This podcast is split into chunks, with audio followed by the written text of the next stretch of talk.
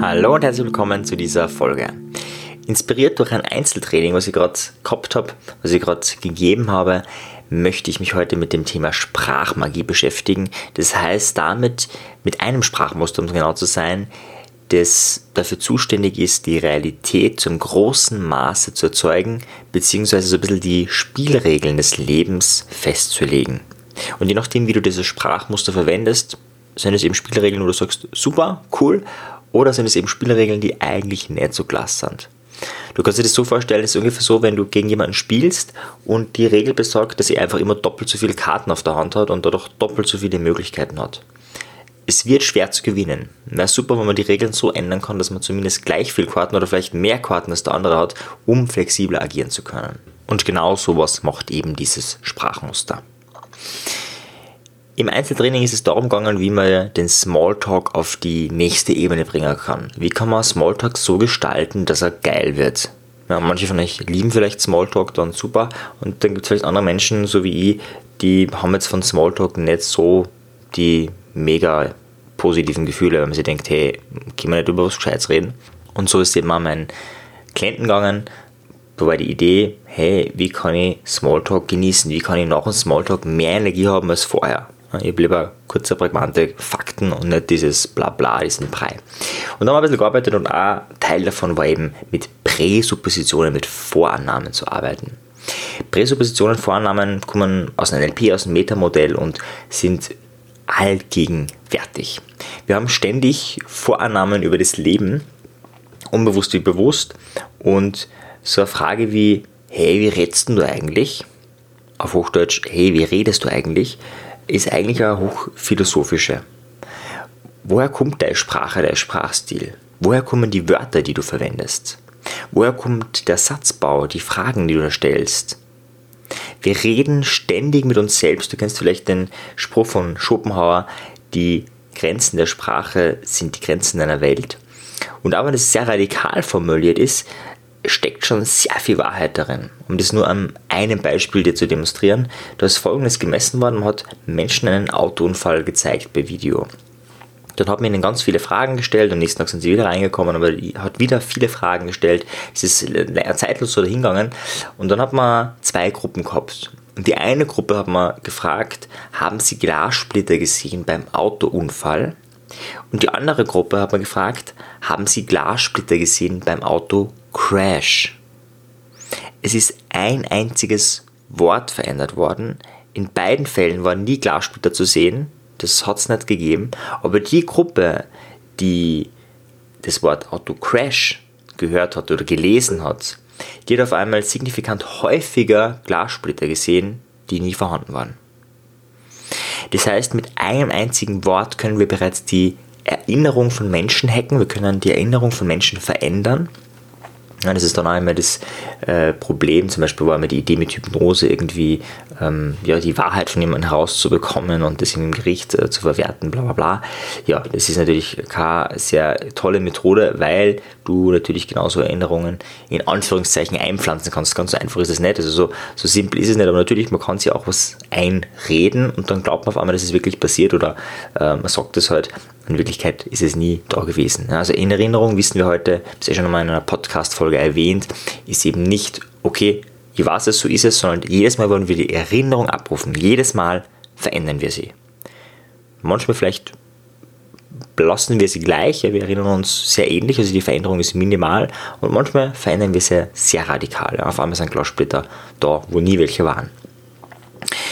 Und um was es heute eben geht, ist diese eine Sprachmuster Vorannahme und diese Vorannahme ist mit eines meiner Lieblingsmuster aus dem Metamodell, weil es mit eines der mächtigsten und subtilsten Mittel ist, um sich selbst zu beeinflussen. Oder, muss man dazu sagen, ehrlicherweise andere zu beeinflussen. Wie funktioniert das? Ich gebe da mal so ein paar Beispiele, die du vielleicht in deinem Leben veränderst. So Sätze wie, warum muss immer mir so ein Scheiß passieren? Oder auch so eine Frage wie, Wieso schaffe ich das nie? Wieso mache ich immer diesen Blödsinn? All diese Fragen haben Vorannahmen. Zum Beispiel, wieso passiert immer mir dieser Scheiß, setzt voraus, dass dir schon einmal Scheiße passiert ist, sonst würde dieser Satz keinen Sinn machen. Das ist eine Vorannahme.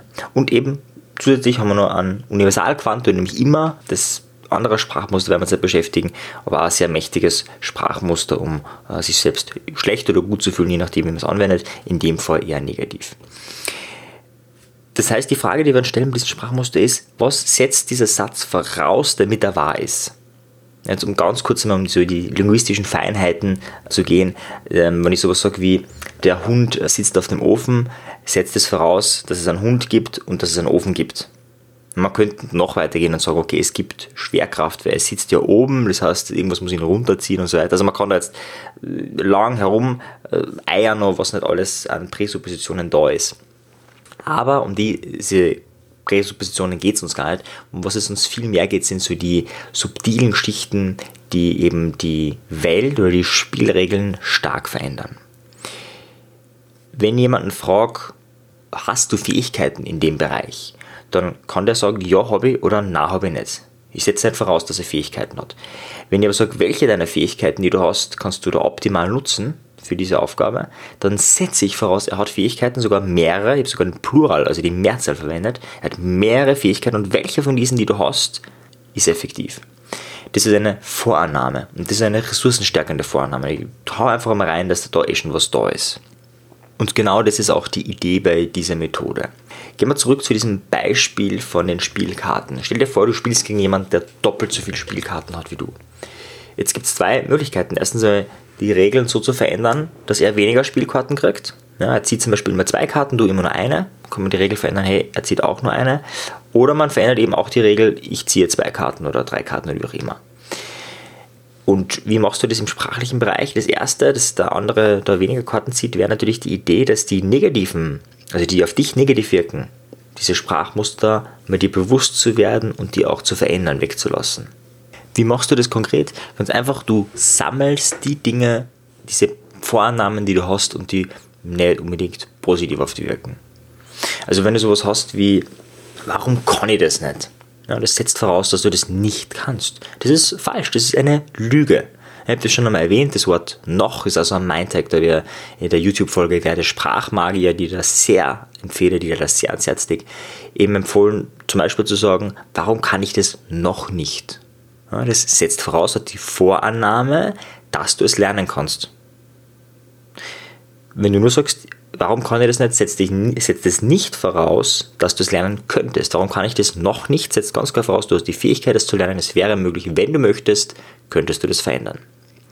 Das heißt, mit so subtilen kleinen Elementen können wir das auch verändern. Aber der erste Schritt ist einmal nur, die negativen Präsuppositionen zu erkennen, einfach damit dir das bewusst wird. Du hast wahrscheinlich ein paar hundert oder ein paar tausend jeden Tag, also das wirklich ja, auf dem Schirm zu haben, dafür müsstest du ja Tonbandgerät den ganzen Tag oder mehrere Tage laufen lassen.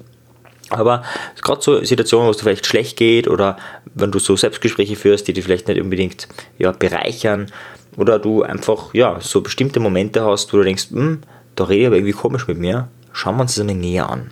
Und dann kommst du vielleicht auf bestimmte Sprachmuster drauf und dann kannst du dir fragen, hey, was setzt denn dieser Satz voraus? Was muss denn wahr sein, damit dieser Satz stimmt? Und dann kommst du vielleicht drauf, ja, tatsächlich, da ist eine Vorannahme drinnen, dass ich was nicht kann, dass was nicht geht, dass es wieder gleich beschissen passiert wie vorher. Und das sind alles Vorannahmen, die sind immer nicht wahr und nicht falsch, die sind einfach nur und das ist wie wenn du eine Spielregel in einem Spiel etablierst und das ist dann einfach so. Die Frage ist, wirst du diese Spielregel beibehalten? Wenn nicht, ist die Idee, diesen Satz zu verbannen. Und verbannen tust du es am leichtesten, wenn du andere Menschen darauf aufmerksam machst, wenn du mit anderen Menschen redest. Hey, du, ich hab da, ich sag da echt oft zu mir dieses und jenes, also wenn du es laut sagst, äh, bitte mach mir gerne darauf aufmerksam, wenn ich wieder mal sowas sage und das eigentlich total hinderlich für mich ist.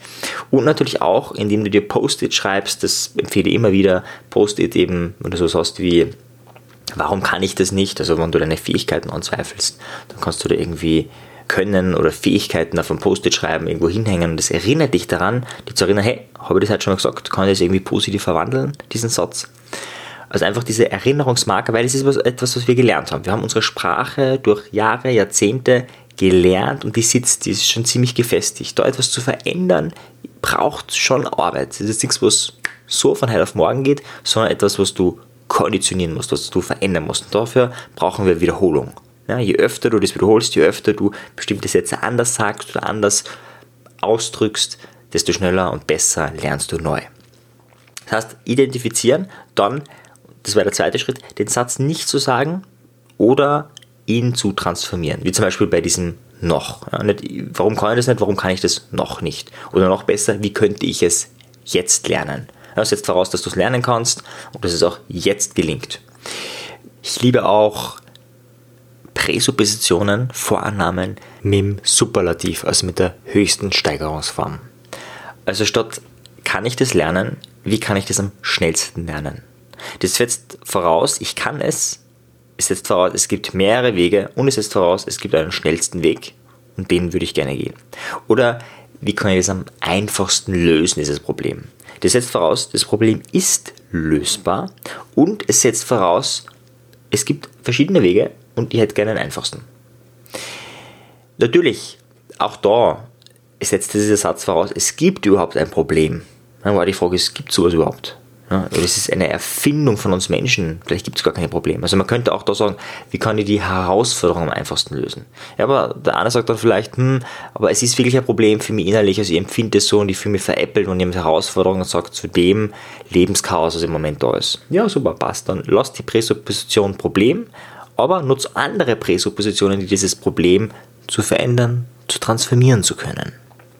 Ich sage gleich dazu, im Gegensatz zum Beispiel zu der Motivationstrance, das ist eine Folge, das habe ich, glaube ich, vor ein paar Wochen, vor ein paar Folgeterminen hochgeladen. Das ist sehr einfach. Da ladet man sich dann die MP3 runter, man nimmt sich eine halbe Stunde Zeit, hört sich das an und danach ist man motiviert für ein bestimmtes Thema. Das ist jetzt schon ein bisschen Knochenarbeit. Also die eigenen Sprachmuster zu verändern, das ist ein bisschen wie ins Fitnessstudio gehen. Das braucht Training, das braucht Wiederholung, das muss man immer wieder tun. Und es ist gesellschaftlich jetzt nicht so das Highlight. Also Fitnessstudio, das, das kennt man, das weiß man. Da gibt es eigene Gebäude dafür. Es gibt aber kein Sprachfitnessstudio, wo du reingehst und eine halbe Stunde oder Stunde oder zwei Stunden lang neue Sätze, neue Formulierungen trainierst.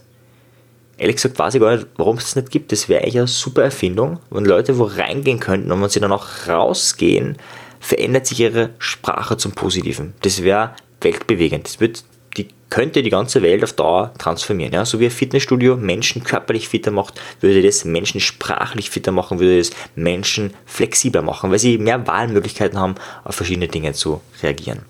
Das haben wir leider nicht, das heißt, es ist ein bisschen so, man kennt das gar nicht, ja? du kennst es jetzt durch den Podcast, aber ganz ehrlich, ganz viele werden diesen Podcast hören, wenn sie denken, coole Idee und werden nichts machen. Warum? Weil es nicht so eine Methode ist, wo du sagst, hey, Rezept erstens, zweitens, drittens. Ich versuche es immer ein Rezept zu formulieren. Das Rezept ist, identifiziere deine negativen Vorannahmen, such dir Vorannahmen aus, die dir gefallen. Also zum Beispiel mit dem Superlativ, wie kannst du es am einfachsten lösen, wie kannst du es am besten lösen, wie kannst du es am schnellsten lösen und so weiter.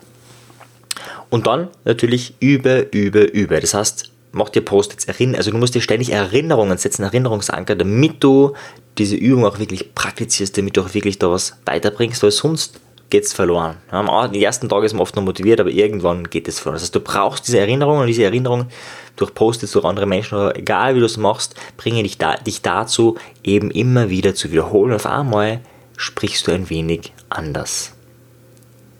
Ja, andere machen ein Universitätsstudium und nach sechs Jahren sprechen die vielleicht ein bisschen anders. Dadurch, dass sie so viel gelesen haben, so viel Fachliteratur haben, haben sie auf einmal ein bisschen anderes Vokabular. Es ist nicht einmal radikal anders, jetzt nicht so, dass auf einmal da irgendwie jemand, aber doch, das verändert der Menschen. Das sind aber sechs Jahre Studium.